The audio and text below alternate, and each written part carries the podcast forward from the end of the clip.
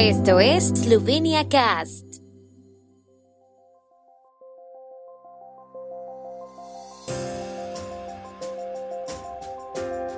Noticias. En Beltinci, celebración del Día de la Unificación de los eslovenos de Prekmurie con su nación natal. A partir de hoy las máscaras son nuevamente obligatorias en eventos culturales públicos en Eslovenia. Ventiscas en el noreste de Eslovenia con granizo. El campeón olímpico Roglic gana la primera etapa de la vuelta. Hoy se llevará a cabo una ceremonia en Beltinci en honor al Día de la Unificación de los Eslovenos de Prekmurie con su nación natal, que también es fiesta nacional. El orador solemne será el presidente de la República Borut Pajor. La participación en el evento también fue anunciada por el primer ministro Janez Janša. El Día de la Unificación de los Eslovenos de Prekmurie como fiesta nacional, que no es un día libre, se celebra cada 17 de agosto desde 2006. Antes de llegar a Beltinci, el presidente Pajor también visitará Cherenshouzi, donde, de acuerdo con la tradición, depositará una ofrenda floral frente al monumento a Josef Klegel, la festividad conmemora la Asamblea Masiva en Beltinci el 17 de agosto de 1919, en la que después de la Primera Guerra Mundial apoyaron plebiscitariamente la anexión de Prekmuri a la patria. Hoy entran en vigor varias ordenanzas renovadas para frenar la propagación del COVID-19 en Eslovenia.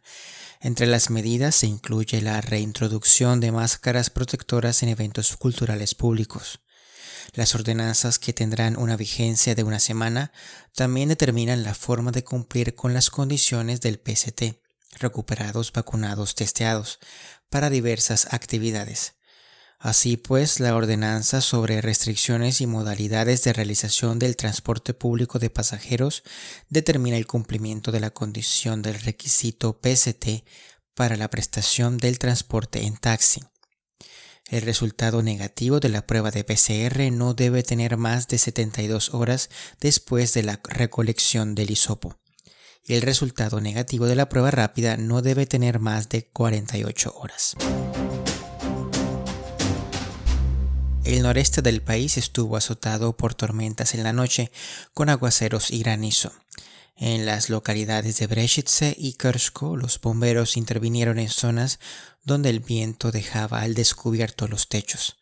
El viento también rompió árboles que han sido retirados de las carreteras por los servicios municipales, según el sitio web de la Administración de Protección y Rescate. Bomberos voluntarios de Apache, Ludvertsi, Podgoria y Shepovci también removieron árboles caídos y ayudaron a cubrir los techos expuestos de las edificaciones. Los árboles caídos también han sido removidos en Murska Sobota, Pushcha y Rakichan, donde también se bombeó agua desde los sótanos inundados. El viento también derribó árboles en la zona del municipio de Beltinci y los bomberos de Ganchani despejaron árboles caídos en la ruta Ganchani-Bogoina. El campeón olímpico de Eslovenia Primoz Roglic ganó el sábado la primera etapa de la Vuelta a España 2021, otra contrarreloj para llevarse el mellot rojo. Jan Tratnik terminó tercero. Roglic, que aspira a reclamar el título por tercer año consecutivo, mantuvo el mellot rojo después de la segunda etapa de ayer.